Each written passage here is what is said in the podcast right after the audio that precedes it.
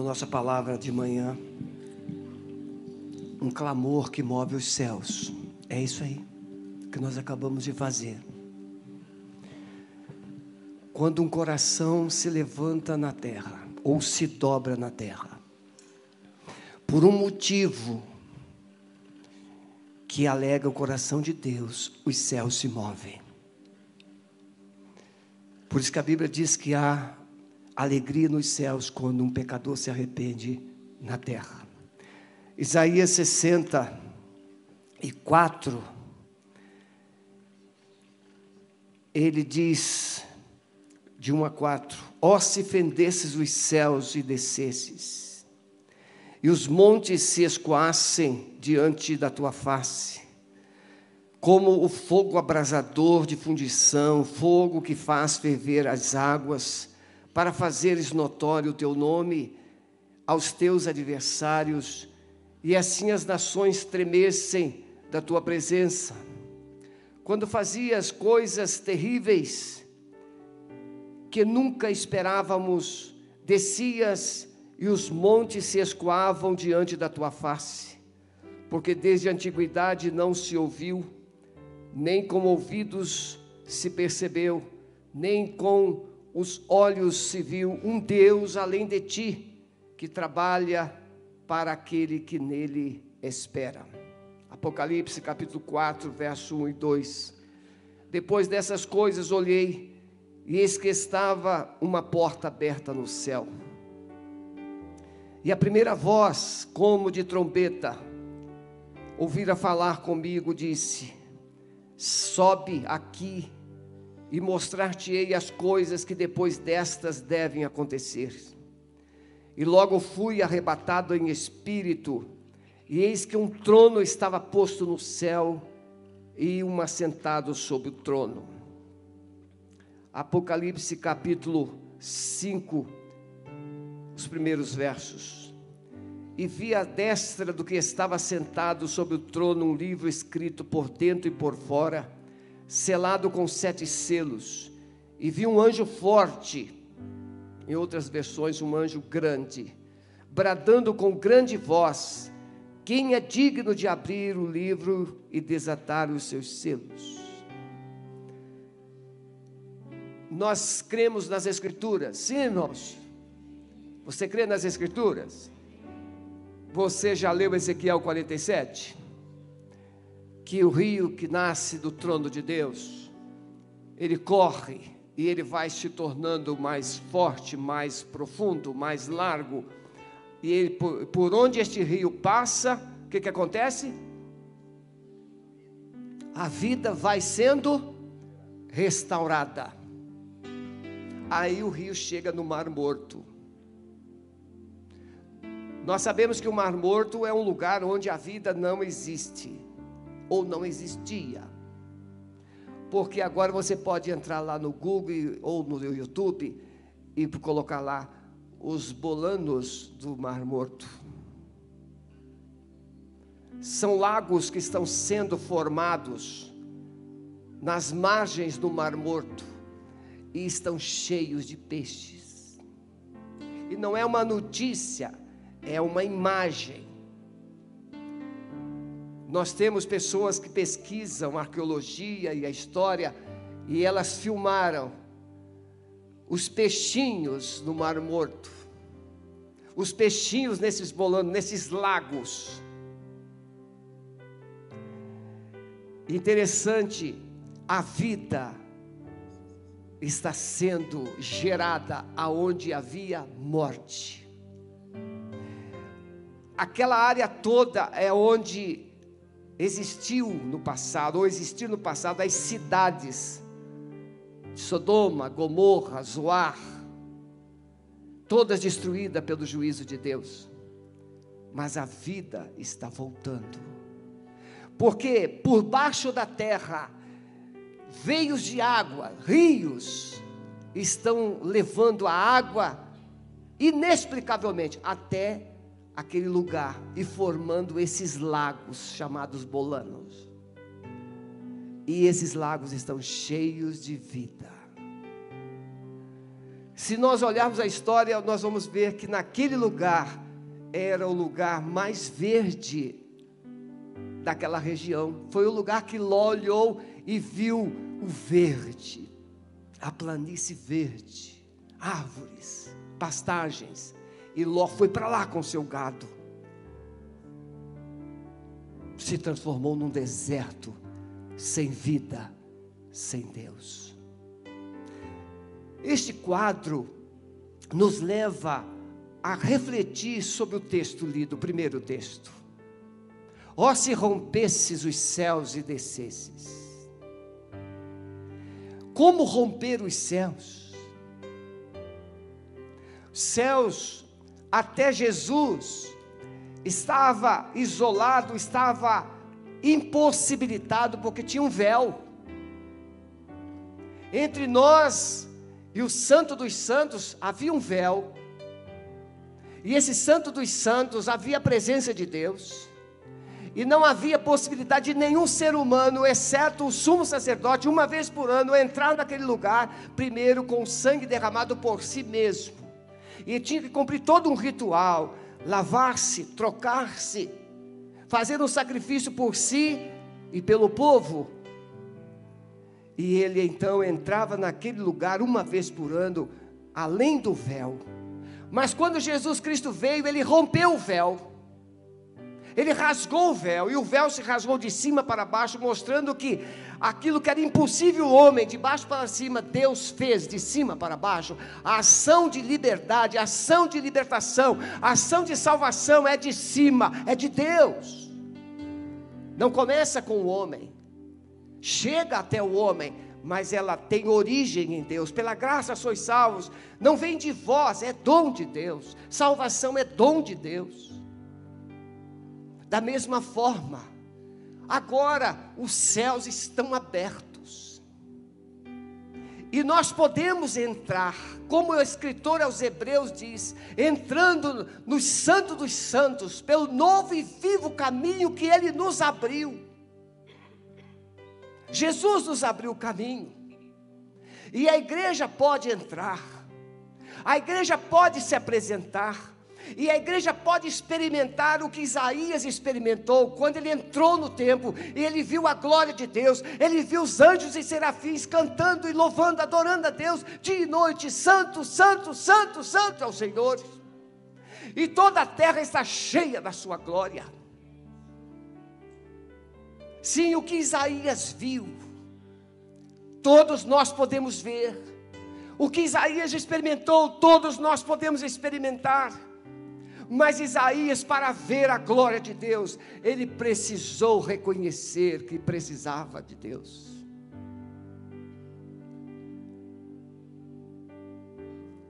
No tempo do rei Uzias, 55 anos, se não me falha a memória, tá certo, Daniel?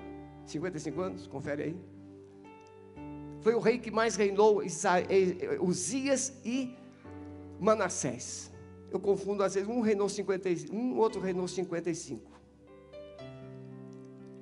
Foi o tempo de maior prosperidade em Israel. Mas foi o tempo em que o povo também se afastou. 52. Foi o tempo que o povo se afastou.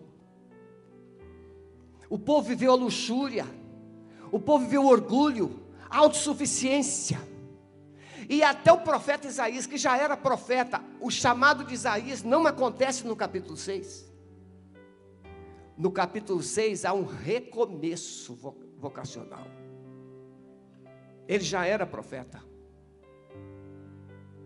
Mas um profeta acomodado, um profeta que era parente do rei, um profeta que, que vivia nas benesses do palácio.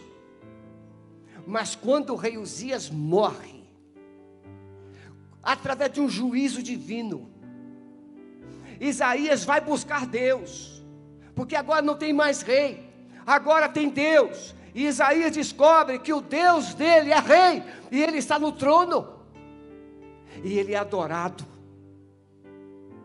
Ele é adorado, os querubins, os serafins, os anjos estão lá diante do trono, adorando, adorando ao Senhor. E é lá diante do trono que Isaías vai dizer: Ai de mim que vou perecendo. O que é que impede o abrir, o mover dos céus? Os céus se abrirem, nós cantamos aqui. O que, que impede o céu se abrir sobre a minha vida? O que, que impede o céu de se abrir sobre a sua vida? São nossos pensamentos e conceitos carnais, humanos e materialistas.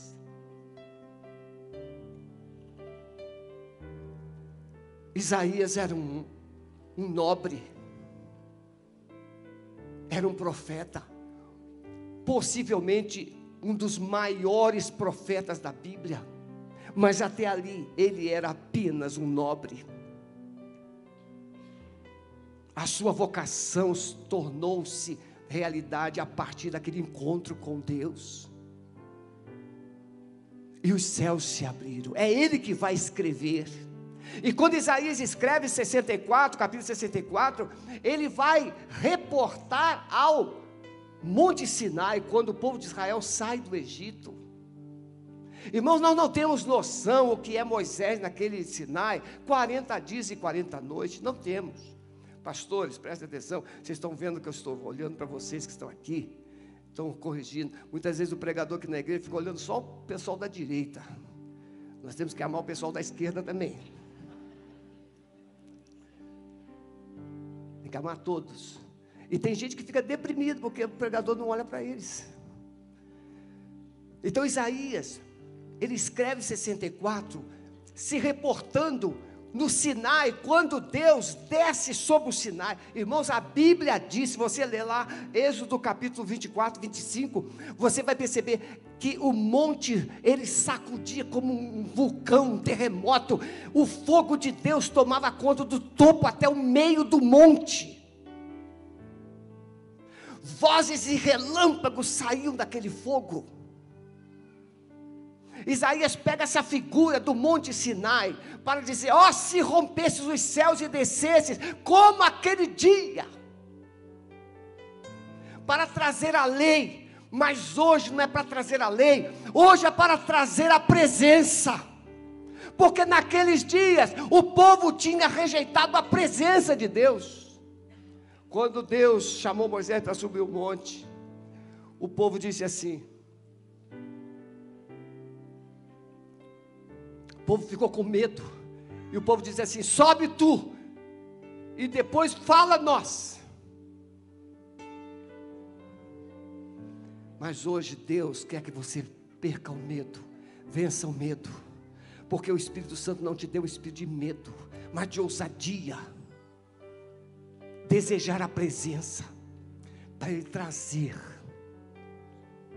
e ele diz no verso 4 assim, irmãos: Porque desde a antiguidade não se ouviu, nem com o olho se viu, nem com o ouvido se percebeu um Deus de ti que trabalha em favor daquele que por ele espera.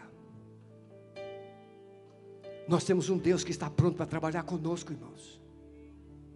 Nós temos um Deus que está pronto a agir na nossa vida agir na nossa casa, agir no casamento, agir na igreja. Mas para nos tornar vasos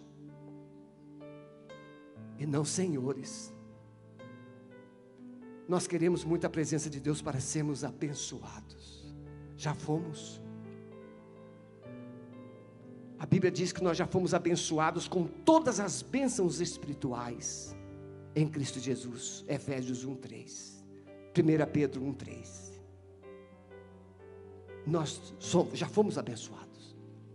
E aí, meus irmãos, fechando, nessa visão de Apocalipse, depois dessas coisas, eu olhei, veja, Isaías viu a glória de Deus.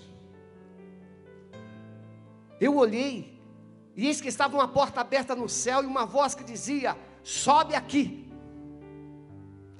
Deus não desistiu de nós, irmãos. Ele continua dizendo: sobe aqui.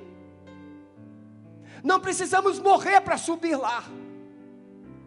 Nós precisamos morrer para nós mesmos, precisamos morrer para o nosso eu, precisamos morrer para a nossa vontade, precisamos morrer para um tempo egoísta que nós temos usado para nós mesmos. Buscar-me-eis e me achareis quando me buscardes de todo o vosso coração. Sobe aqui, e eu vou te mostrar, João. João, irmãos, tal qual Isaías, vivia um tempo, João pior, porque João vivia o, o aprisionamento, o isolamento, estava na ilha de Pátimos. O, o, Império Romano massacrando, matando cristãos a roto, queimando cristãos, jogando nas arenas de Roma. E o João está lá, longe das ovelhas, mas o Espírito de Deus diz assim: o Senhor Jesus diz assim: sobe aqui, sobe aqui, e eu vou te mostrar. Igreja Alameda, presta atenção. Se subirmos à presença do Senhor, veremos coisas que nos tornará uma igreja inabalável. João subiu, o Espírito de Deus o levou até lá, e o que que o João vê? João vê a glória de Deus, João vê o trono, João vê Jesus sentado, Jesus governando, não era o Império Romano, não era o César, era Jesus. E então ele se aquieta. Inexplicavelmente João é solto, é liberto da ilha de Pátimos, e ele retorna, e há uma, não, não posso garantir, porque não há uma, uma descrição exata, mas há indícios de informações de que João entra no templo de Diana dos Efésios, porque ele tinha sido pastor de Éfeso, e ele faz uma oração, e a imagem de Diana se despedaça, os alicerces daquele templo de Diana são sacudidos. Irmãos, quando os céus forem rompidos, haverá um tremor na terra, haverá mudança na terra.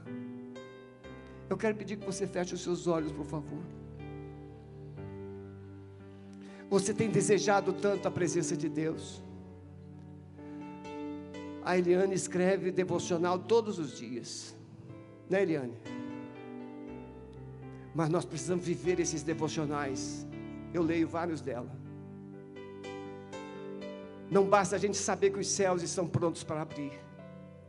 Não basta a gente saber que uma oração nossa pode romper os céus, descer sobre nós. Nós precisamos carregar o céu. Nós precisamos carregar o céu. Porque quem carrega a presença, quem carrega a presença, carrega o céu. O céu é Jesus, o céu é Deus, o céu é o Senhor, o Espírito Santo. Quando você anda cheio da presença, os céus estarão entrando aonde você entrar.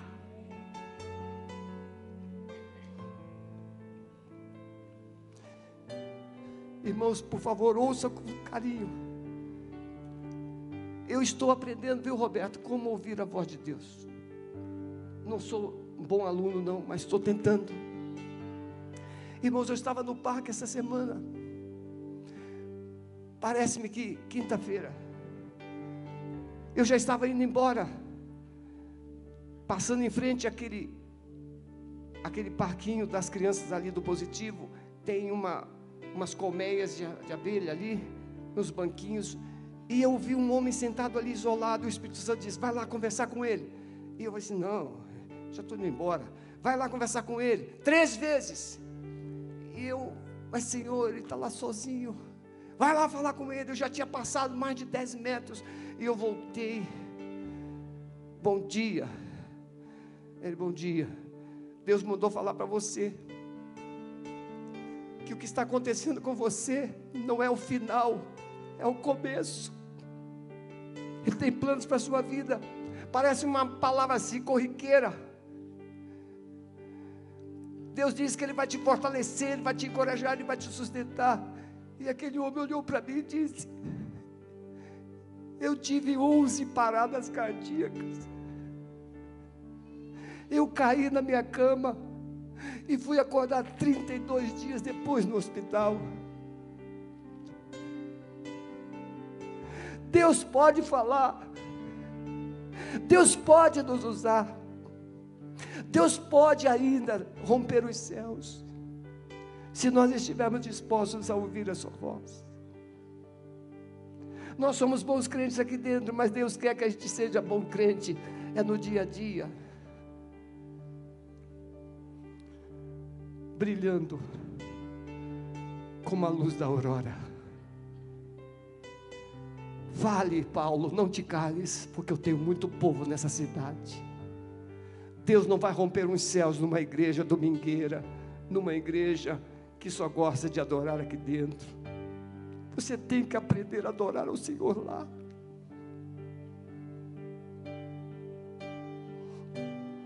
Fique em pé, por favor.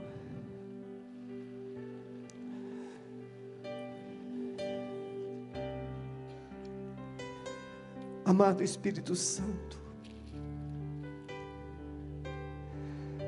sabes que eu estou longe, muito longe do padrão que Tu esperas de mim.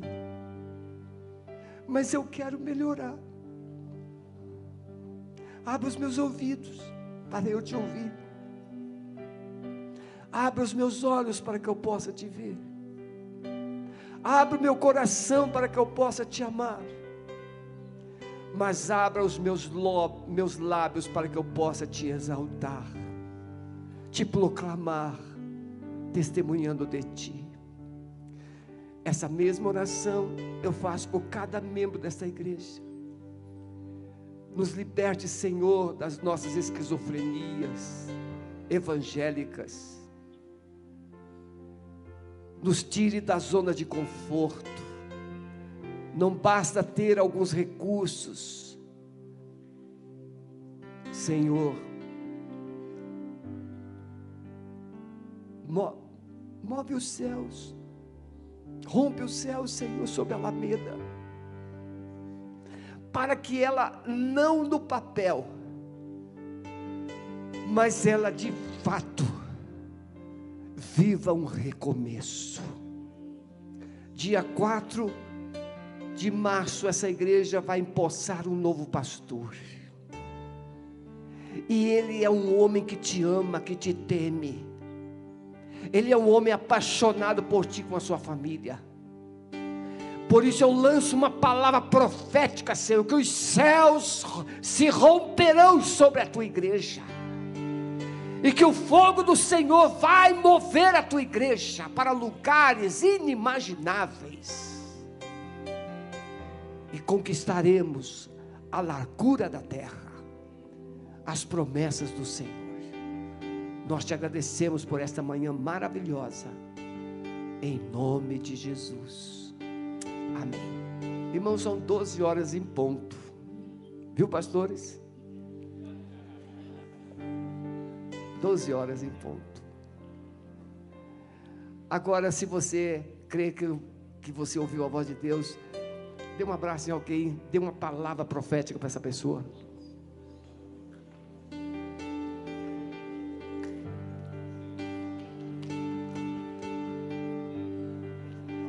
Monique, onde você está, Monique? Cadê a Monique? Monique, os céus vão se romper sobre a sua vida e vai dar direção para você. Diga amém. Vão na paz, que Deus abençoe vocês.